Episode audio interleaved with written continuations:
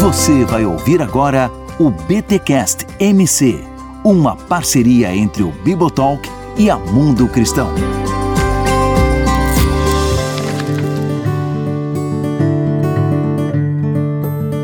Muito bem, muito bem, muito bem. Começa mais um BTcast MC, o de número 16. Olha aí, 16. Eu sou Rodrigo Bibo e feliz é a nação cujo Deus é o Senhor. Eu quero ver o senhor Gutierrez me responder essa. eu sou Gutierrez Siqueira e eu não tenho medo dos evangélicos. Graças a Deus. Pelo menos ainda. Amém, amém. Eu sou Iago Martins e diz Teminori Codigeres imperas. Tá, beleza. Eu, gente, para quem diz que o Iago não falava em línguas, olha aí, para quem diz que o Iago não falava em línguas. é Horácio, por que te consideras menor que os deuses? Governa. Olha aí, muito Boa. bom.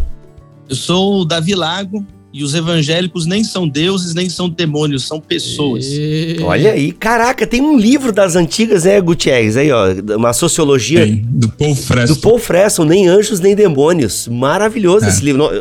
Tá desatualizado, obviamente, mas, cara, era uma das grandes fontes de pesquisa aí do, da sociologia do pentecostalismo na década, nos anos 2000 aí. É outro, é, é outro nível conversar com vocês, é, é muito mais legal.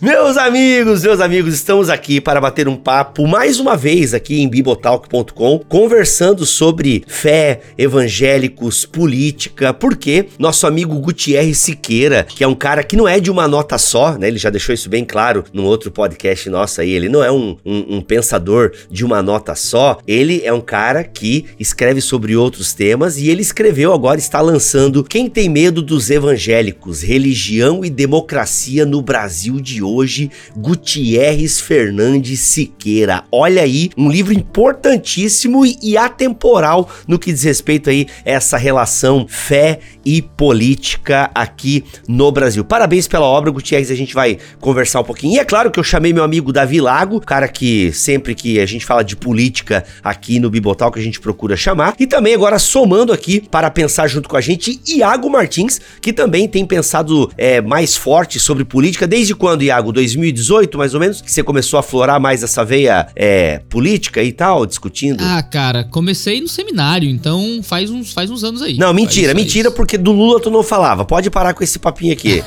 Quando o Lula foi eleito, eu tinha 14 anos, cara. Calma aí.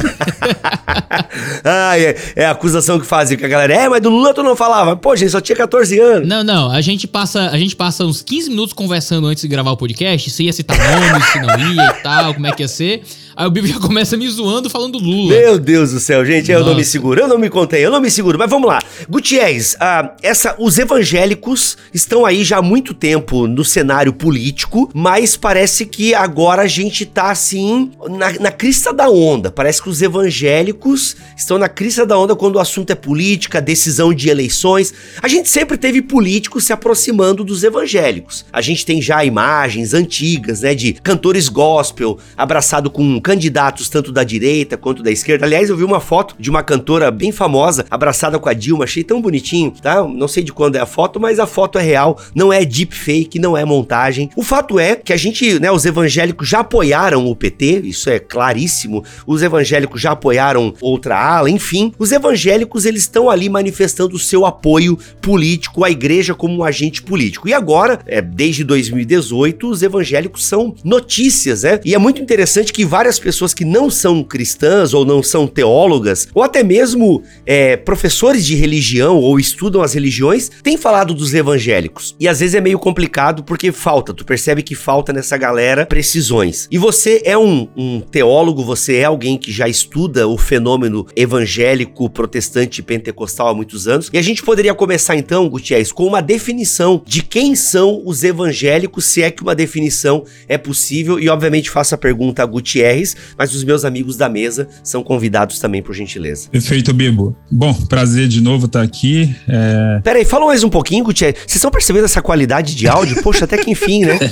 O, o cara que é bancário, o cara que ganha aí muito, comprou um microfone de 400 reais, criou vergonha na cara depois de anos gravando podcast comigo no banheiro, tá com uma qualidade de áudio melhor. Obrigado pela consideração, Foi indicação do Bibo esse microfone, muito bom. Prazer estar aqui também com o Davi Lago, com o Iago, que os dois já têm produzido aí teologia pública também, isso é importante. Teologia pública que ressoa fora da igreja, então é bastante legal estar nesse bate-papo. Bom, é, Primeiro, Biba, eu escrevi esse livro pensando em certo preconceito que há da elite cultural brasileira contra os evangélicos. Não há no Brasil perseguição aos evangélicos. Seria ridículo a gente falar de perseguição religiosa contra os evangélicos. Isso já houve no passado, mas hoje não há. Pelo contrário, a gente vive em um dos países com mais plena liberdade religiosa do mundo se tivesse um ranking top 5 de liberdade religiosa, o Brasil estaria na lista. Mas há sim uma implicância ou um desconhecimento, uma ignorância sobre a, o movimento evangélico. E às vezes essa ignorância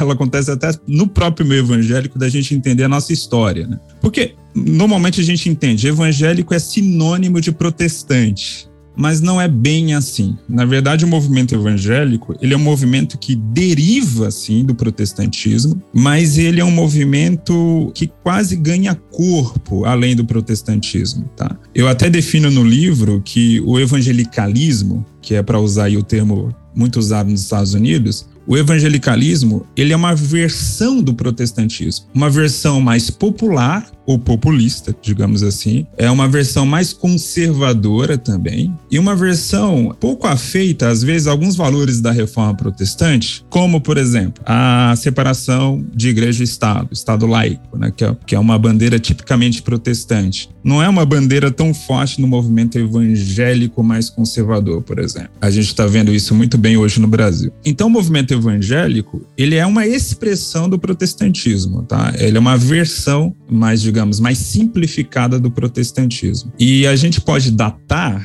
é, esse movimento evangélico a partir do século XIX, fruto dos grandes avivamentos americanos, e aí se construiu essa, essa vertente do protestantismo que tem muita cara da cultura americana e que veio para o Brasil com essa cara. A gente herda o movimento evangélico americano é muito dos seus problemas e do, das suas soluções também, das suas qualidades. Então, por isso que até falo muito do movimento evangélico americano no livro, porque nós somos uma cópia mas uma versão é, tupiniquim, né? uma versão brasileira dessa cópia americana. Muito bom. É, até no livro você faz uma construção histórica, né, de como esse termo foi sendo é, cunhado, usado, né? Tem a questão do evangélico, o reformado, depois o evangelicalismo. Só em termos de, de data, mais ou menos, Gutierrez, é, tu lembra aí é, esse termo evangelical, quando que ele começa a ser utilizado? Me escapa agora esse termo, né? Ele é do século XIX. Só que se a gente voltar é, lá na Reforma Protestante do século XVI, ah, houve pelo menos é, três versões da reforma. Teve a reforma luterana, que foi a primeira com Lutero, é, depois a reforma suíça, é, e aí a gente pode citar Calvino e Zwinglio, e teve a reforma inglesa. A reforma luterana, na época, era chamada de reforma evangélica. E aí o, no, eles não usavam, Lutero, por exemplo, não usava o termo, ah, eu sou um reformado. Quem é o reformado é, é Calvino, é Zwinglio, é a reforma que parte da Suíça e da França, tá? Porém, esse termo vai ser resgatado mais a fundo a partir dos grandes avivamentos pietistas, metodistas, que há ali no século XIX, tanto na Inglaterra como nos Estados Unidos. E há um resgate dessa identidade evangélica, tá?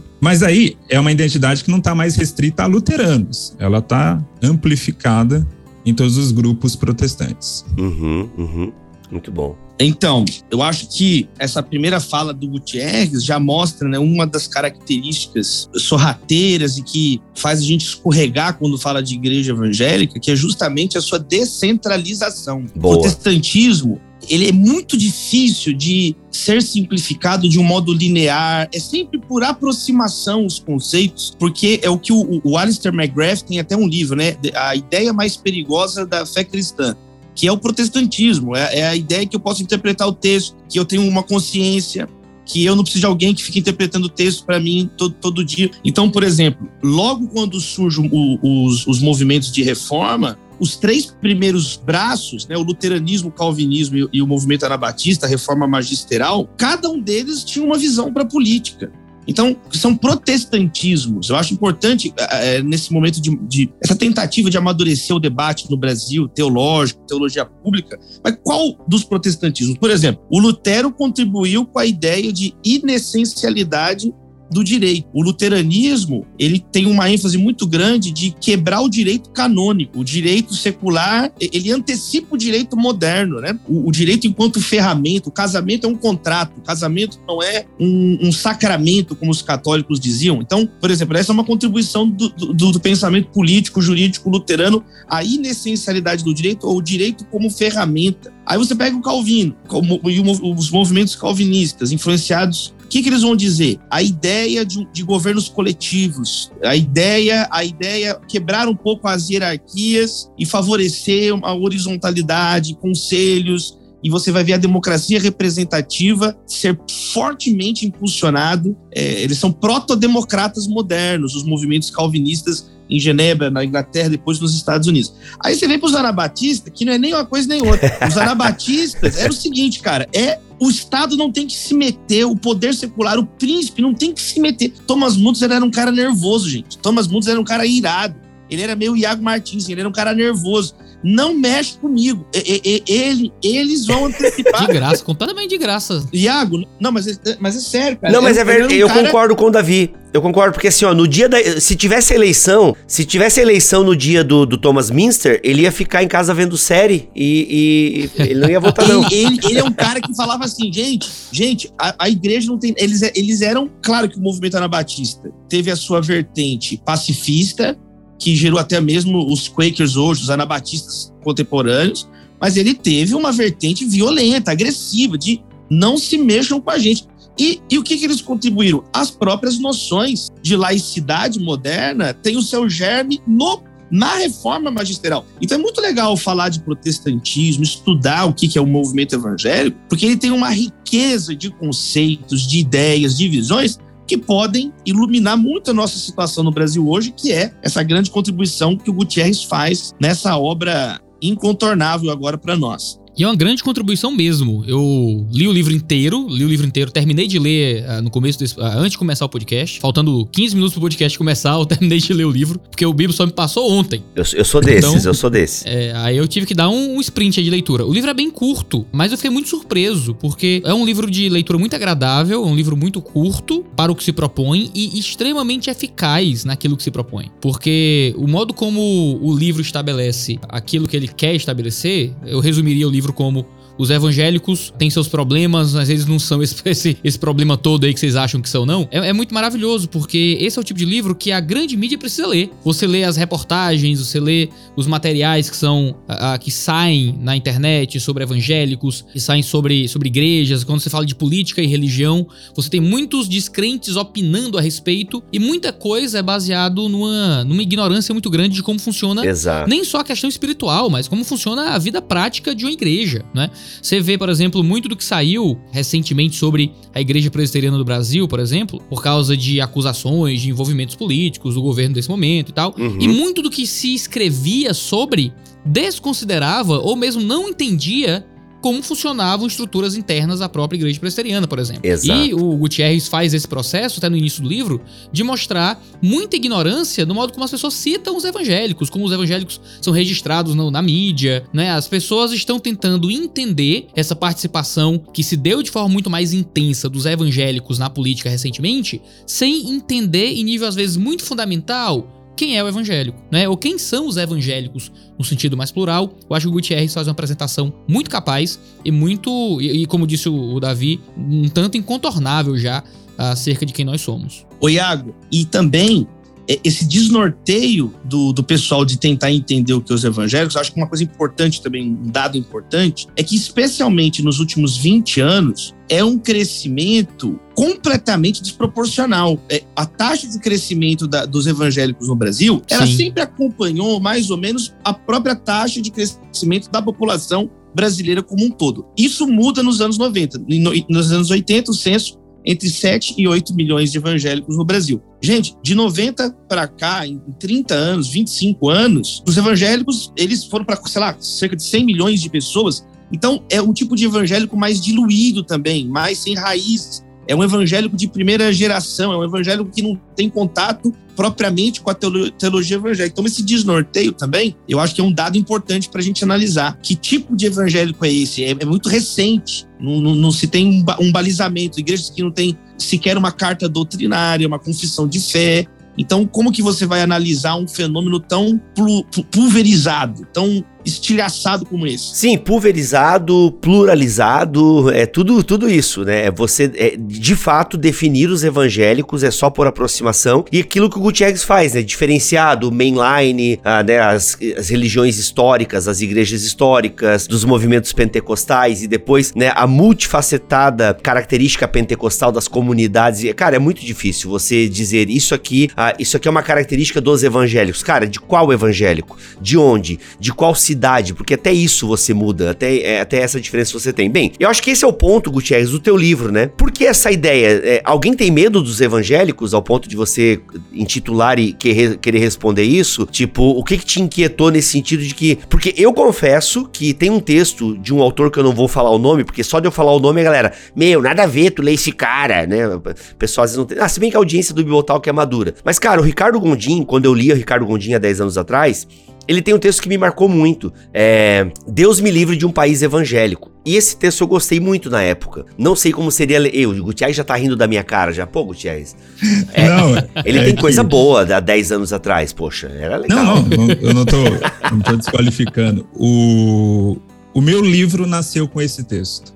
Pro, viu, cara? Aí, ó, eu tô ligado. Pegou a referência, hein? Descobriu. É esse, Achou a Calíope do Guilherme, do, do Gutierrez. Então, cara, é porque esse texto, Gutierrez, na época que eu li, eu confesso que eu não sei como é que seria ler esse texto hoje, mas na época eu curti. E eu confesso que eu tinha, até ler o teu livro, um pouco essa ideia assim, mano, já pensou se nós começa a dominar tudo? Aí vira uma gileade mesmo lá da Handmaid's Tale, daquela série, que eu sei que é baseado no livro, mas eu só vi a primeira temporada. Mano, é nós caneteando o sermão do monte pra galera e tal. E o teu livro me deixou mais tranquilo. Mas vamos lá, Gutierrez, me, me ajuda a ajuda a galera a entender aí por que, que a gente não precisa ter medo dos evangélicos. Então, meu livro nasceu nessa época, nasceu na minha cabeça, digamos assim. Um, naquela época eu já pensei, eu preciso um dia escrever sobre isso. Com todo respeito ao Gondim, mas o texto naquela época, para mim, e hoje ainda continuo pensando a mesma coisa, me soou extremamente elitista muito elitista. É, em que sentido, né? É, ele desenha um Brasil evangélico como uma tragédia cultural incrível, que a gente vai deixar de ouvir um bom samba, uma, uma boa MPB, e vai virar tudo, todo mundo Exato, ouvindo é Cassiane e Rose Nascimento, assim. Vai ser essa tragédia cultural.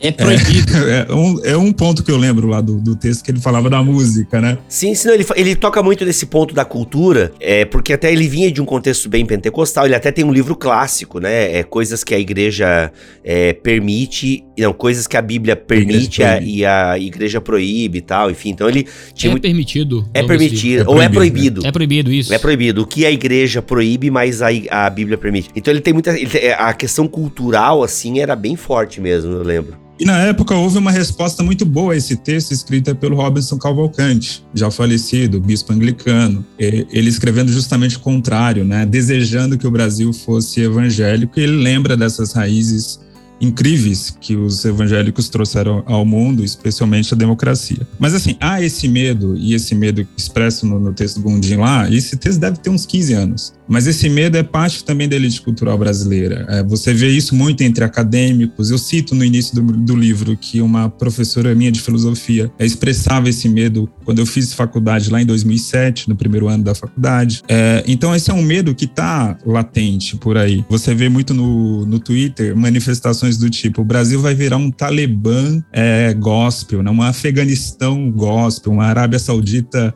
evangélica, coisas ridículas assim. Eu, eu acho uma piada tudo isso, porque é, é, é não entender nada do movimento evangélico. Pera, ô Gutierrez, eu vou te cortar porque a gente é amigo. tá. É porque assim, eu concordo 100% contigo, mas às vezes essa, essa afirmação que é ridícula do teu ponto de vista, ela não se pauta a partir de declarações de evangélicos famosos e que estão próximo muitas vezes é, da questão política e aí fazem declarações que realmente deixam a gente um pouco assustado. E aí a partir da declaração de um ou outro famoso se cria né, um, um caos meio generalizado, até de forma meio inocente e tal. É, tem uma origem dessa preocupação, né? Claro, é não entender o contexto, é não entender a, a dimensão e a grandeza de quem são os evangélicos, mas também não é uma coisa que nasce do nada, assim, né? Sim, sim. Como todo medo, é, toda paranoia, Boa. a paranoia tem algum fundo de verdade, né? Então, uhum. inclusive essa paranoia da elite cultural tem algum fundo de verdade. Mas a minha questão é, é não entender mesmo. É, sim, tem muita gente desqualificada no nosso meio com muito poder, gente com nenhum conceito de democracia, de Estado é, democrático de direito, de conceito de liberdade religiosa, pessoas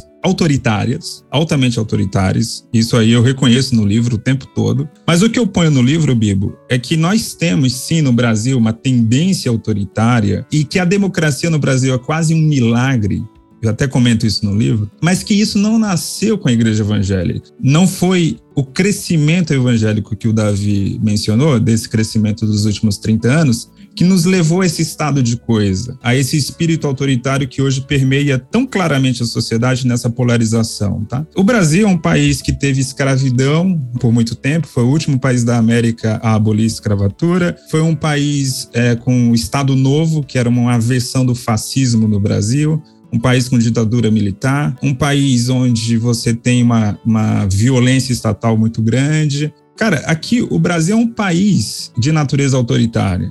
Então, assim, os evangélicos são brasileiros. Então, eles vão refletir essa cultura autoritária que nós temos, essa cultura populista, essa cultura messiânica que nós temos. É, então, infelizmente, e aí, do ponto de vista mais de igreja, mais teológico, a gente lamenta que a igreja não consiga superar a cultura. Mas quando a gente vai olhar a história, ela nunca conseguiu. Ela sempre está misturada com a cultura do seu local. Tá? Então a versão de cristianismo na Rússia, ou na Inglaterra, ou nos Estados Unidos, ou no Brasil, é um reflexo daquele país, daquela cultura. Então, assim, querer que o evangélico seja, é, assim, digamos, o suprassumo da elaboração democrática, quando o país não é assim.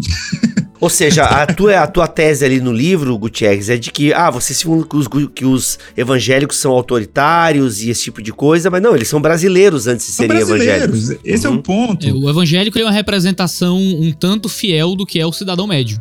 Isso, justamente. E se você pega a própria Igreja Católica no Brasil, nos últimos anos, ela vem tendo sim uma postura mais democrática, especialmente teve um papel muito importante na ditadura militar, mas a própria Igreja Católica durante séculos no Brasil foi parte dessa engrenagem autoritária também. Então, a gente tem é, que entender o país que nós vivemos, que reflete essa religiosidade, o evangélico médio reflete tudo isso. E esse é o meu ponto no livro. Calma lá, ok, vamos criticar os evangélicos, mas vamos entender de que contexto eles vêm. Então, esse é meu ponto-chave aí. Não precisa ter medo dos evangélicos se você não tem medo da sua própria nação, né?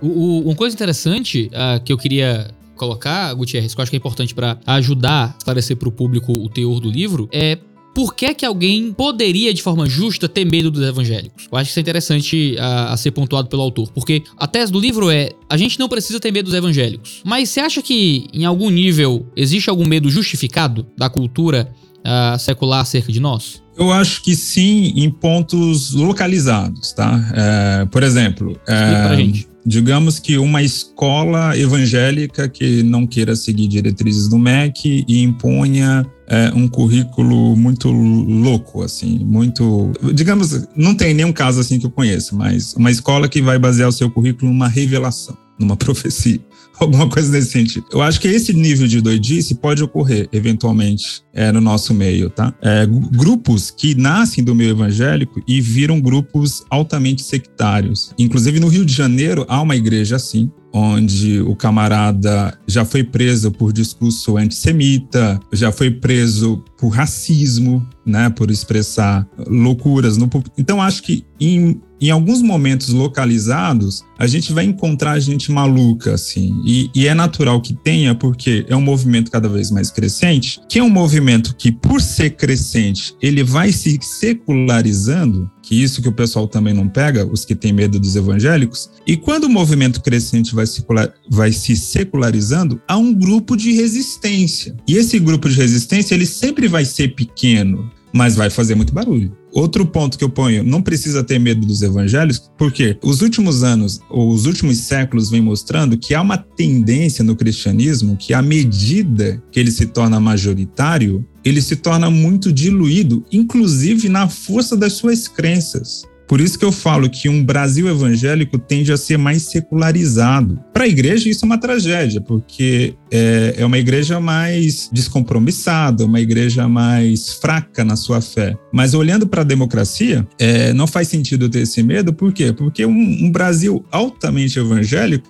um Brasil mais secularizado. É um evangélico mais light. Então, esse é um ponto que tu fala no livro que fez eu, eu entender algumas coisas legais, assim, Gutierrez, no sentido de que, cara, é verdade. Quanto mais espaço a gente tiver, talvez significa que mais secularizado a gente ficou, ou seja, que mais a gente abandonou princípios e tal. Mas ainda não sei, cara, eu me assusto um pouco, assim, com algumas declarações de pessoas próximas a, a candidatos e tal, que ainda me, me, me, deixa um pouco arrepiado, assim, sabe? Que a gente viu aí, por exemplo, é, não lembro agora, deputado, é, criando leis sobre a imexibilidade da Bíblia lá, né? Então, assim, esse tipo de coisa dá um, dá um tipo um medinho assim, mano, olha a loucura. A gente teve em Florianópolis vereador impondo leitura bíblica na escola, sabe? Obrigando leitura bíblica na escola. Então, assim, cara, tem umas fumaças aí, sabe? Então, às vezes eu fico meio. Eita, rapaz, o que que tá acontecendo aí? Mas são coisas que não vão prosperar, Bibo. Te garanto que são coisas que não vão prosperar. É,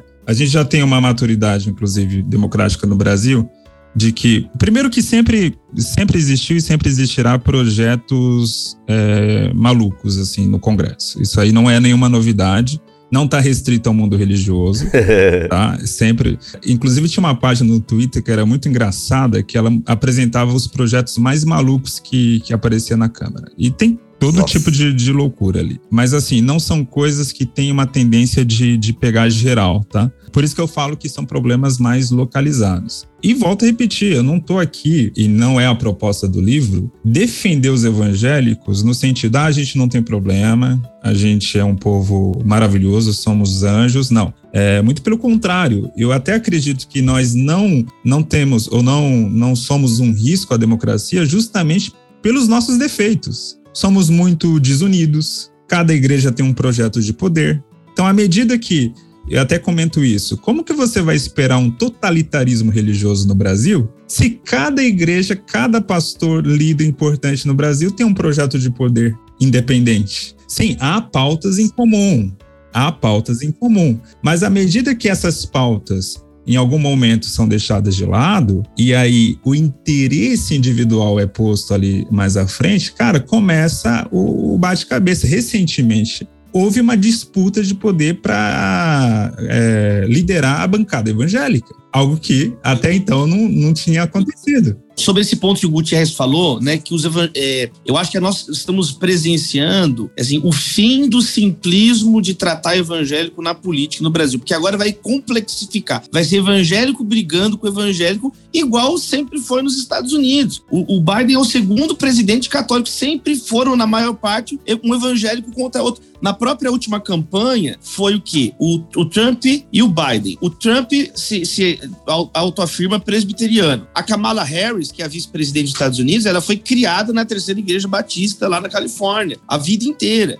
A pergunta é que tipo de protestante é a Kamala Harris, que tipo de protestante é o Trump. E se você olhar para o Brasil, isso já está acontecendo agora. É, eu me lembro quando teve o movimento dos atletas de Cristo, que eles começaram a ganhar uma notoriedade nos anos 80 no Brasil, alguns jogadores foram ser entrevistados pelo Jô Soares, e aí a pergunta que o Jô fez, que ficou aquela pergunta clássica, famosa, ele, tá, mas se o goleiro é atleta de Cristo e o que vai bater o pênalti é atleta de Cristo, os dois estão orando, quem que Deus vai ajudar naquele momento? Aí virou uma, uma piada nacional. Então, assim, a, o fato é que nós tivemos no, na história política recente do Brasil um presidente da, da Câmara dos Deputados que se foi eleito por ser evangélico, foi preso, e ele foi preso pela ação de outro evangélico que era procurador envolvido na Lava Jato. Então, é um evangélico aprendendo. Então, que, percebeu? É, a partir de agora, eu penso que isso vai ser cada vez mais normal. Essa ideia de equiparar os evangélicos a um partido político, isso aí é uma ideia ultrapassada. É igual o Gutierrez falou, é cada um com o seu próprio pro projeto de poder. Um tem um projeto que quer realmente se deixar, o, cara, o Brasil vira um evangeliquistão. Agora, o outro não, o outro é um cara mais, não, vamos fazer um, um projeto menos voluntarista, um projeto técnico, sério. Então, eu penso que isso vai ser um. E tem outro que só quer ganhar dinheiro, Davi. É, né? o cara que não tá nem pra nada. Que é quase todo mundo. Faz. Tem, tem líder, tem político evangélico que tá há 30 anos na política. Pergunta o que, que ele fez. Nada! Não, não fez nada. Olha aí. Por que, que essa pessoa existe lá no Congresso? Entendeu? É isso.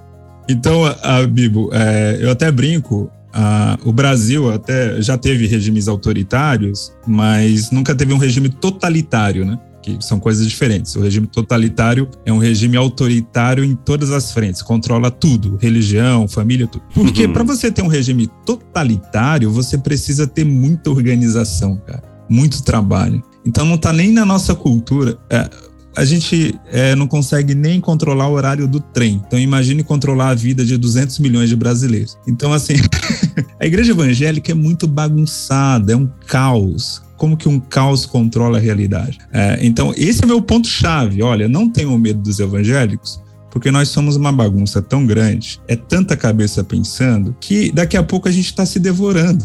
Então, assim, já estamos, né? Então, assim, não precisa ter esse medo. E somos gente como vocês, com, com os mesmos. Uhum. Por exemplo, é, vou discutir uma coisa pontual dessa eleição. Se discute muito a eleição desse ano, o peso do voto evangélico, que é 27%, segundo a estimativa da Datafolha. Bastante coisa. 27% de eleitores evangélicos, não de evangélicos. Então é, tem mais evangélico ainda. Então, assim, por- o eleitor evangélico, ele é um cara que, que também pesa na- no bolso dele a inflação, pesa no bolso dele o desemprego, é, todas essas necessidades econômicas.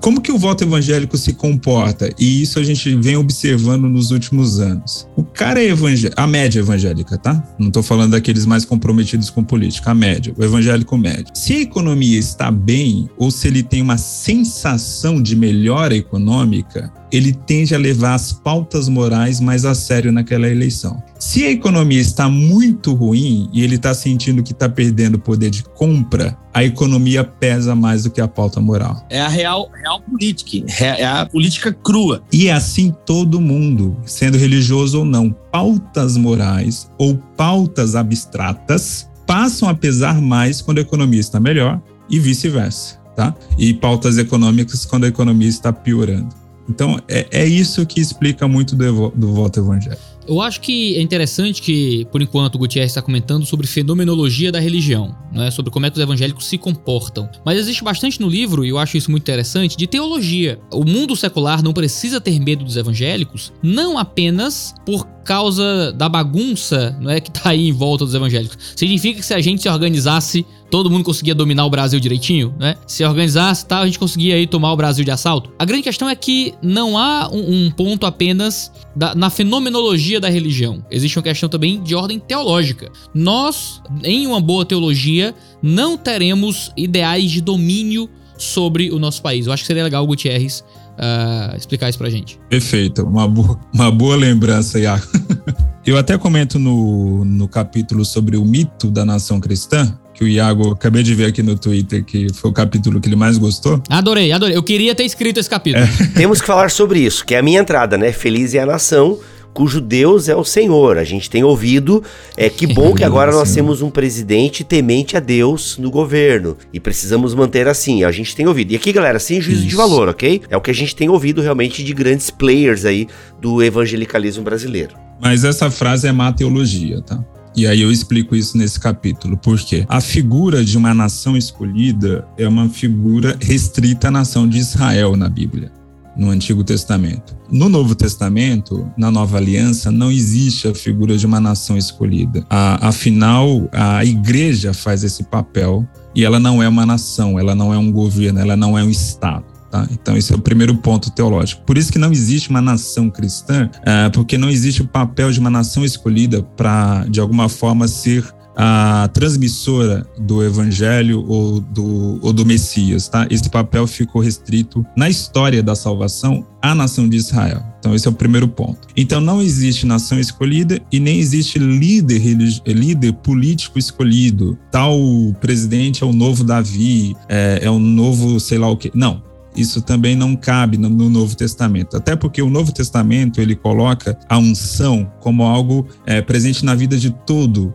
crente. Todo crente é ungido. Inclusive, esse é o discurso que João faz na sua epístola, né? Vocês todos são ungidos. É, então não há mais essa separação, essa categoria especial de pessoas, como havia no Antigo Testamento, que era a figura do sacerdote, do profeta e do rei. Isso havia claramente no Antigo Testamento, mas isso no Novo Testamento é Cristo. Cristo é o nosso sumo sacerdote, Cristo é o nosso rei, Cristo é o nosso é, profeta maior. Então, nesse sentido, é, por isso que eu trabalho essa ideia de mito da nação cristã. Na história da humanidade, na história do, da cristandade desses últimos dois mil anos, nunca houve de fato uma nação cristã. Houve cultura cristã, é, de alguma forma, ou cultura, melhor dizendo, cultura influenciada pela fé cristã. Então, nunca houve na história da cristandade uma nação propriamente cristã. Tá? Você vê, eram nações convencionais, com seus interesses, com as suas guerras. Uh, se a gente olha a história da Europa, vários países cristãos se matando, né? Cada um com seu interesse e seu projeto de poder. É, cristãos eu falo porque a maioria dessa população era cristã. Então, assim, essa ideia de que existe uma nação escolhida, que pode ser Estados Unidos, pode ser Brasil, uh, que Deus vai trazer um avivamento, infelizmente é parte muito de um discurso da teologia do domínio. Isso, a teologia do domínio e tem o teonomismo, esse mais presente numa ala bem radicalizada da teologia reformada, e a teologia do domínio mais no meio pentecostal e neopentecostal, especialmente no meio neopentecostal. E o, o Iago tem um trabalho é, alguns vídeos antigos aí, rebatendo também esse tipo de teologia, vale a pena procurar. A teologia do domínio é justamente essa ideia que a igreja tem um projeto de poder e que a gente vai implantar o reino de Deus por meio da ação humana tá? por meio da ação política. É, essa ideia é extremamente perigosa, não só porque ela é uma ideia autoritária, é, mas também ela é uma ideia altamente antibíblica. É, não há nada na Bíblia que nos leva a pensar isso. Pelo contrário, a tensão com o Estado, a tensão com o poder, especialmente no Novo Testamento, é uma tensão sempre presente. É, seja Jesus nos Evangelhos, seja a própria leitura do Apocalipse. O Apocalipse é um livro é, totalmente contrário à ideia de que o poder do Estado ou o poder é, de um império é, é, algo de Deus. Pelo contrário, né? Gutierrez, é, sobre essa questão da, dessa tensão, eu acho interessante como que termina Atos, né? Eu acho bem significativo nisso que você disse. Porque termina com Paulo sob custódia do Império Romano, numa casa alugada, quer dizer, é a condição inquilina da igreja. A igreja ela tá numa tensão. Ela não, ela não é dona da casa, mas ela tem, fala que ele tinha o dinheiro para pagar o aluguel. Ele estava preso de custódia, por um lado, mas por outro lado, ele, ele podia receber as pessoas e pregar. E a igreja é isso, a igreja está nessa, nessa tensão, nessa, é nesse enfrentamento constante, né? O, o Sam Harris, que é chamado aí um dos quatro cavaleiros do Apocalipse do, do novo ateísmo, ele tem até um livro bem irônico que chama Carta a uma Nação Cristã, que é tipo zombando dos Estados Unidos da América. Ah, vocês são cristãos? E por que então que não, não, isso não acontece aí? Ele começa a citar os textos bíblicos um próprio autor não cristão. E eu acho que isso é muito legal, porque quando você fala, né, a, o propósito de Deus para a igreja é a santidade, né? A igreja viver em santidade. Agora, o projeto de Deus para a cidade, para a polis, para o país, para o entorno, é a justiça. Romanos 13 é muito claro com relação a isso. Né? As autoridades, os magistrados civis que ministrarem a justiça, a dignidade mínima às pessoas. Agora, a igreja não. A igreja a igreja deve ser santa e, e, com a vida dela de santidade, ela torna o evangelho atraente, ela torna o evangelho né, charmoso, o, o aroma de Cristo. E eu acho muito interessante essa parte do teu livro, quando você resgata esse fundamento teológico, que Deus não escolheu um país mais nessa, nesse momento para representar o reino. Não, Jesus anunciou que o, rei, o reino é chegado e a igreja anuncia o reino. A igreja tem as chaves do reino na, na, no evangelho. E não é um país que tem essas chaves mais. Exato. E aqui, por falar em teologia, a gente percebe que uma má leitura e hermenêutica do Antigo Testamento faz então toda essa lambança que a gente está vendo. Porque as pessoas falam e com convicção e elas acreditam nisso porque foram ensinadas dessa maneira, né? É, eu tenho visto muito esses versículos. Feliz é a nação cujo Deus é o Senhor. É quando o justo governa, o povo se alegra. Quando o ímpio governa, não sei o que, não sei o que lá. Então a galera citando provérbios, a galera citando a é, salmos e por aí vai. E de fato eles acreditam nisso. Isso parte de uma leitura é, uma leitura popular da Bíblia. As pessoas estão aplicando isso e fazendo, inclusive, agora, aplicando a determinado candidato, né? Independente de qual ala e tal. E isso realmente é bem preocupante, porque a, a, a motivação desses irmãos, é, a, irmãs, enfim, dessa parte da igreja evangélica é esse medo, né? Você fala muito sobre o medo no seu livro, né? Medo tanto da galera progressista que tem medo aí dos evangélicos conservadores, assim como os conservadores têm medo do comunismo, tem medo da teoria de gênero, tem medo de uma série de coisas. Medos é, é, infundados, medos com um pouquinho de fundamento, enfim, você vai discutir fake news no seu livro, muito bacana essa parte, mas como é que a gente explica isso para as pessoas? Porque elas realmente, a gente vê nas marchas para Jesus atualmente tem acontecido muito isso, né? Discursos em igrejas, em plataformas assim, que alcançam centenas de milhares de pessoas, né? Como é que a gente conversa, né? Porque a princípio a gente tá fazendo esse podcast aqui, e boa parte da audiência do Bibotal que pensa mais ou menos parecido. Mas claro, tem alguns que talvez estejam ouvindo não, cara, vocês são loucos. O que vocês querem é que isso aqui vire uma Venezuela. O que vocês querem é que realmente seus filhos sejam educado assim. Tem esse medo, né? A gente tem ouvido muito isso. Ah, se você vota em determinado candidato, você não é crente. Então, Ou se então você deixa de votar também. Também tem é isso agora. A gente teve recentemente o evento da ceia, né? Irmãos, quem é quem é de esquerda nem participa da ceia. Então, cara, tá muito bagunçado isso assim. E como é que a gente conversa? Como é que a gente faz o povo entender que não é esse o caminho, sabe? Eu tenho um pouco essa preocupação enquanto produtor de conteúdo e cara, eu tenho um pouco de, sabe assim, meio desesperançoso, assim. Então, Bibi, eu acho que é um trabalho de longo prazo, tá? É, a gente não vai conseguir mudar essa realidade teológica, assim, do, do dia para noite. Eu acho que um trabalho como esse já faz parte desse processo, tá? Tem muita gente boa fazendo isso no Brasil todo. A gente se engana também com essas imagens gerais dos evangélicos, mas o Davi, o próprio Iago, você também, a gente viaja muito pelas igrejas e a gente bate muito aquele papo no carro entre o, o hotel e a igreja, entre o hotel e o restaurante. Cara, quanta gente que você fica surpreso. Cara, que pessoa esclarecida. Olha, olha o senso crítico. Olha, é uma pessoa que está numa igreja altamente politizada, mas ele não concorda com aquilo. Quantas vezes eu já ouvi isso no, no nessas caronas que eu recebo. Então, assim, é, há, há um, um, grupo de evangélicos já trabalhando isso no seu coração e trabalhando nas suas comunidades. Então, eu sou, eu sou esperançoso que quanto mais a gente incentivar uma boa leitura da Bíblia, no sentido de uma boa ferramenta hermenêutica, é que a gente vai conseguir aos poucos, isso aos poucos, é, nesse sentido eu sou bem conservador, eu não acredito em revoluções, tá? Eu acredito que as mudanças são são graduais. E aí eu acho que esse é o papel que a gente deve fazer. Mas é uma crítica que eu faço desde o meu primeiro livro, que o povo evangélico, e isso é um defeito muito grande nosso, tanto no Brasil como nos Estados Unidos, é um povo que exalta muito a Bíblia Bíblia, mas estuda pouco a Bíblia, tá? Então, assim, é, isso é uma característica muito... É impressionante, por exemplo, você olha no Brasil, os católicos têm mais biblistas do que os evangélicos. Se você for contar bi, o que é o biblista, o especialista mesmo em texto original, em exegese e tal. Você acha mais católicos no Brasil do que evangélicos. Mas nós somos conhecidos como o povo da Bíblia, o povo do livro, o povo que, que ama esse livro e tal. Mas na prática não é bem assim, tá? Então eu acredito muito nesse tipo de trabalho, bibotalk, conferências, livros, como do Davi, como do Iago. Então acho que é um trabalho que a gente já vem fazendo, tá? Só precisa aumentar a intensidade. Muito bom. É, o Brasil Polifônico é de quando, Davi? Você já ventila muita coisa que a gente conversa aqui, né? É, o Brasil Polifônico é de 2018 e Ai. continua é, dando match aí com a situação do Brasil. É impressionante, né? Impressionante. É, o Iago escreveu também um específico, inclusive, é. do movimento da igreja com o atual presidente, né, Iago? Isso saiu pela sua editora, né? Pela Episteme, é isso? Isso, pela Episteme. Pela Episteme. Isso. Muito bom.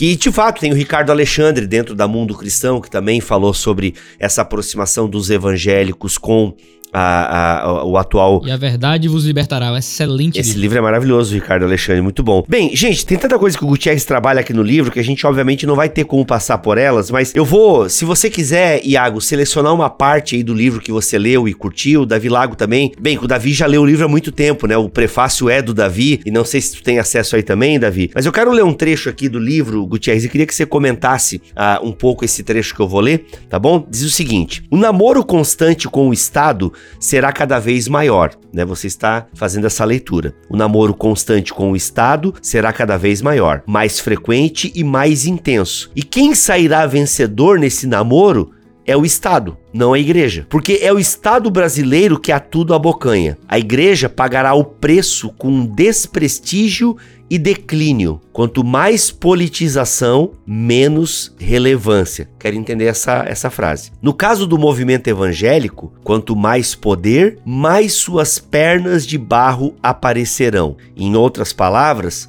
o poder político levará a igreja a ser voz relevante na sociedade, mas cada vez menos relevante na vida dos indivíduos. Cara, me ajuda. Vou simplificar essa fala no seguinte sentido: o pastor vai ser ouvido no Palácio do Planalto. A teologia que ele tanto valoriza não vai refletir na sua própria família. É isso que eu quero dizer. É uma igreja que, que tem poder de falar à sociedade, um poder político. A sociedade presta atenção nela pelo seu tamanho e pela sua importância eleitoral, como a gente está vendo agora. Mas os seus valores, o seu próprio, a sua própria pregação, aquilo que ela nasceu para ser, não reflete na vida dos próprios membros da igreja, são membros cada vez mais descompromissados, tem o nome de evangélico, mas não vive como evangélico. Então é esse sentido que eu quero dizer. Isso aí não é chute, tá? Isso é baseado em estudos internacionais de que isso é um padrão, um padrão muito presente na Europa e nos Estados Unidos que já ocorreu isso há um tempo. O padrão é, quanto mais a igreja está mais próxima do Estado, menos relevância ela tem na vida daqueles que professam a fé. Eu dou o exemplo da Polônia.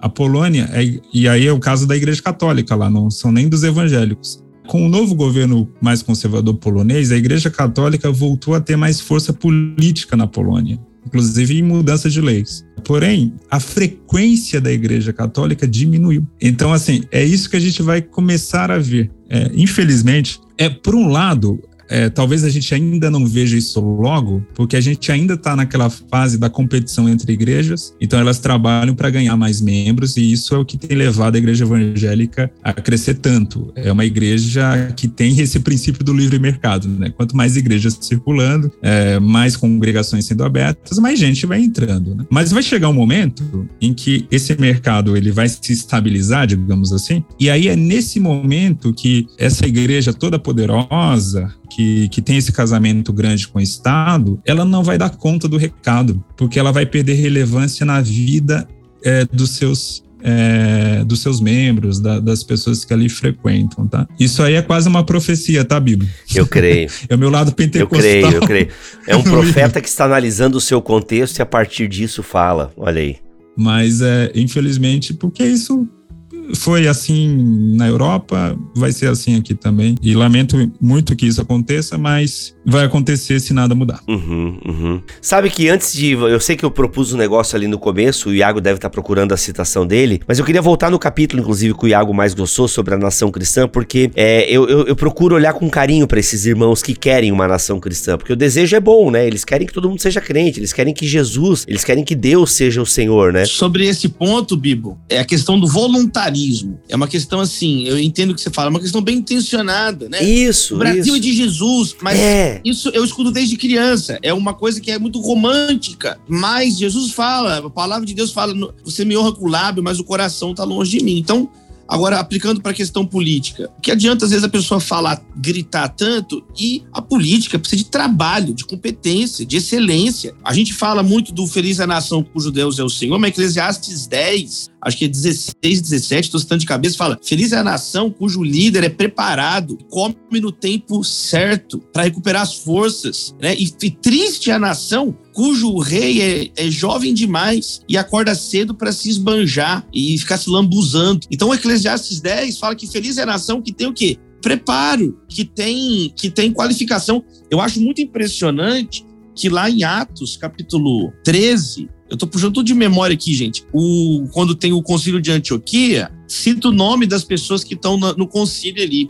E um deles é Manaém, que foi educado com Herodes o tetrarca fala de Paulo, fala de, de Barnabé. E olha que interessante esse dado. Nos cinco, seis nomes é, Lúcio, é, acho que Simão de Sirene, não me lembro de cor todos os nomes. Mas lá tá Manaém e, e, e, e tá escrito que ele foi educado com Herodes o tetrarca. Quer dizer, isso era um, um destaque, era alguém que tinha uma visão política, uma educação, um, um certo preparo. E ele estava ali naquele conselho que desenhou as missões globais da igreja primitiva. Então, eu concordo muito com isso que o Gutierrez fala, que algo precisa mudar. Não adianta mais entrando, saindo, entra político, sai político. E é um falatório é uma coisa poética, romântica, pode até ser bem intencionada. Por isso que existe esse conceito político chamado voluntarismo. O voluntarismo é uma escola filosófica baseada na vontade, etc, etc. Mas quando a gente usa essa expressão no contexto político, basicamente, o que é o voluntarista? É a pessoa que tem muita vontade, mas ela não tem a articulação necessária,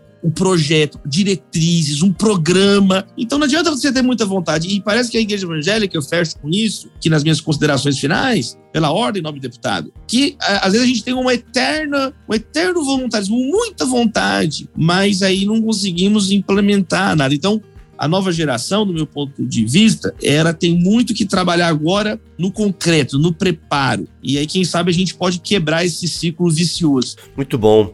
Iago, seu trecho, se algum comentário, algum trecho que você gostaria? Eu tava lendo, passando aqui o olho pelo capítulo 3, né? O mito da nação cristã, e eu não consigo escolher um trecho, cara, porque esse capítulo aqui é, é, é uma pequena obra de arte para mim. A gente vive num, num contexto em que as pessoas têm muita dificuldade de entender que o Antigo Testamento também possui rupturas com relação ao Novo Testamento. E eu acho que isso muito é culpa do, do nosso trabalho. Eu, como um reformado, vejo muito isso como parte do nosso. como, como culpa nossa, sabe? Claro, assim, eu sou um reformado, mas tô na periferia da reforma, é isso. mas essa relação entre, entre Antigo e Novo Testamento muitas vezes é desrespeitada. Então veja, quando o salmista diz: Feliz é a nação cujo Deus é o Senhor, quando é que ele tá dizendo isso? Ele está dizendo isso dentro de um contexto em que existia uma nação eleita, existia uma nação escolhida. E hoje, hoje nós não temos mais uma nação. Não existe mais a cidade cristã, não existe mais o, o a cidade santa. Ah, exato. A igreja é a nação santa, em Pedro, né, Tiago? Mudou o contexto total. Agora, como é que a gente consegue ler esse texto? A gente não lê mais como um judeu lê. Ah, então se feliz é a nação com os judeus ao Senhor, então o Brasil tem que ser uma nação do Senhor. Como é que o Brasil vai ser uma nação do Senhor? Ah, precisa de, de políticos, precisa de pessoas que tragam uma mensagem e dentro da política, ao invés de fazerem rituais para os orixás, agora lá vão fazer orações ao Senhor Jesus. Ao invés do candidato, né, agradecer às entidades, agora ele agradece ao Deus vivo. O Planalto, que antes era consagrado aos demônios, agora é consagrada ao Senhor Jesus. É o que a gente escuta. E, e, o texto bíblico não tem nada a ver com isso. O texto bíblico não é que agora a gente tem que cristianizar as nações para que Deus seja o Senhor dessas nações. Agora fala sobre nós como indivíduos, fala do nosso relacionamento pessoal com Deus, fala da conversão das almas. A nossa nação é do Senhor se na nossa nação houver uma quantidade boa de pessoas convertidas, por exemplo. Gente que encontrou Jesus. E olha, a gente tem aqui na nossa nação um trabalho evangelístico, um avivamento no nosso país. A gente não pode achar que mover mover estruturas políticas para que o nome de Deus esteja na boca de políticos é a nação ser do Senhor. O que é que vai fazer o Brasil ser do Senhor? E, e veja, existe aí uma, uma amálgama que a gente acha que a influência cristã num país é o que vai fazer com que aquele país seja do Senhor. Então, olha, a gente tem um político que é contra o aborto, um político que é contra as perspectivas de gênero, ou, ou a ideologia de gênero, como os críticos chamam. A gente tem um país, um presidente que diz que Deus é acima de tudo, que agradece ao Senhor, que faz orações. Agora os, agora os, os pastores têm entrada nos ministérios, podem falar com os ministros. Ô, oh, beleza! Mas será que é isso? Ou será que muitas vezes o que a gente pode estar sofrendo é mera profanação? É só os políticos usando o nome de Deus para conseguir, uh, usando o nome de Deus em vão, algum favor da igreja? Uh, o político que aceita Jesus quatro cinco vezes na campanha, que se batiza no Jordão e continua se dizendo católico. Quando as orações, né, fala-se em nome de Deus, mas as políticas uh, assentem a uma ou outra prática moral da igreja, mas por outro lado existe uma série de escândalos de corrupção, existe uma série de outros problemas muito sérios envolvendo até mesmo o preparo político.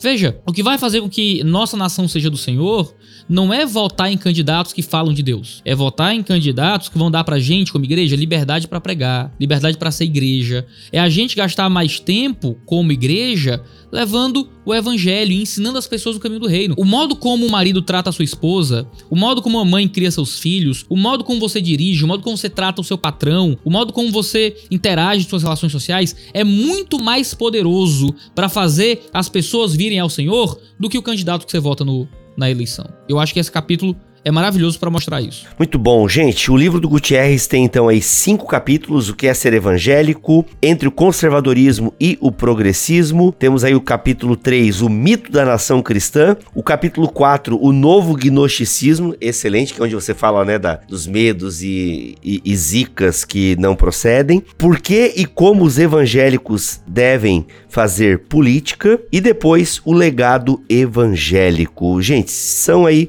basicamente uh, cinco capítulos. Tem mais essa conclusão sobre o legado evangélico. Você lê rapidão. Na cópia física, Gutierrez ficou o quê? Com menos de 250 páginas, Não, né? só 128 páginas. Pequenininho. Meu né? Deus, gente, você lê numa É. sentada e é livro pra fazer grupo de leitura, pra levar mesmo pra discutir, pra pensar.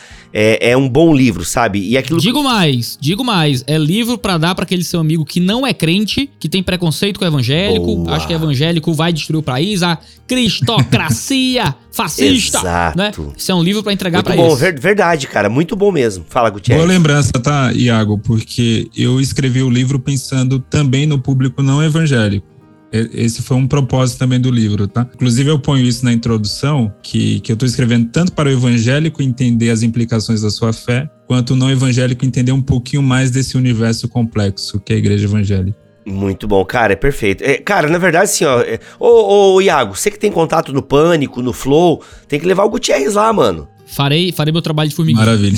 Gutierrez no Flow, agora, Gutierrez no Flow, pronto. E chama o Davi Lago pra ser o orelha. Não sei como é que o Flow tá funcionando agora, mas na época que eu. Da última vez que eu vi, tinha lá o Igor e mais um convidado e o convidado convidado, tipo, então. Ainda tem. Ainda tem, Ainda né? tem. Tá nessa. Tem o orelha ali junto com o Igor e tal. Tem que levar o Gutierrez no Flow, do Pânico. É muito legal, cara. Muito legal você trazer essa definição aí ah, dos evangélicos e, enfim, e toda essa maçaroca que nós somos e tal. Muito bom. Parabéns, cara, pelo livro. E, gente, quem quiser, o link tá aqui na descrição deste podcast no YouTube. Enfim, o livro tem na Amazon, tem nas livrarias aí, com certeza da sua cidade. A distribuição da Mundo Cristão é muito boa. E se é um livro pequeno, com certeza tá acessível, cabe no seu orçamento e a leitura obrigatória. Obrigado, Davi, pela tua presença aqui, meu irmão. Obrigado, Bibo, Iago, sempre bom estarmos juntos e parabéns, Gutierrez.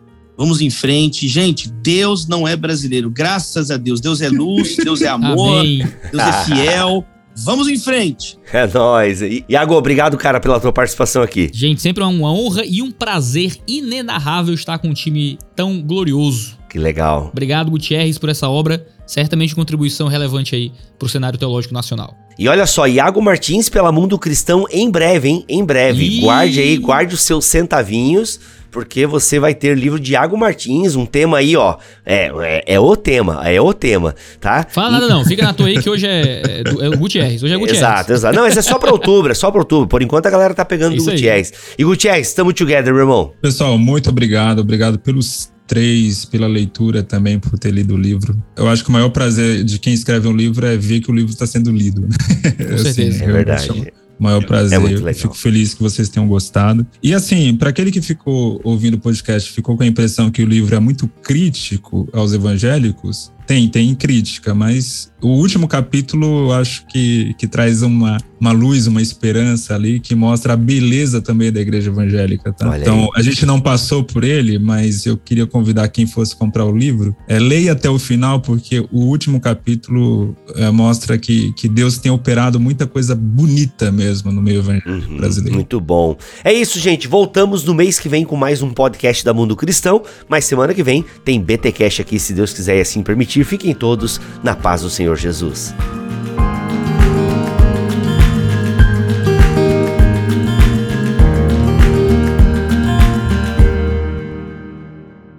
Este podcast foi editado por Bibotalk Produções.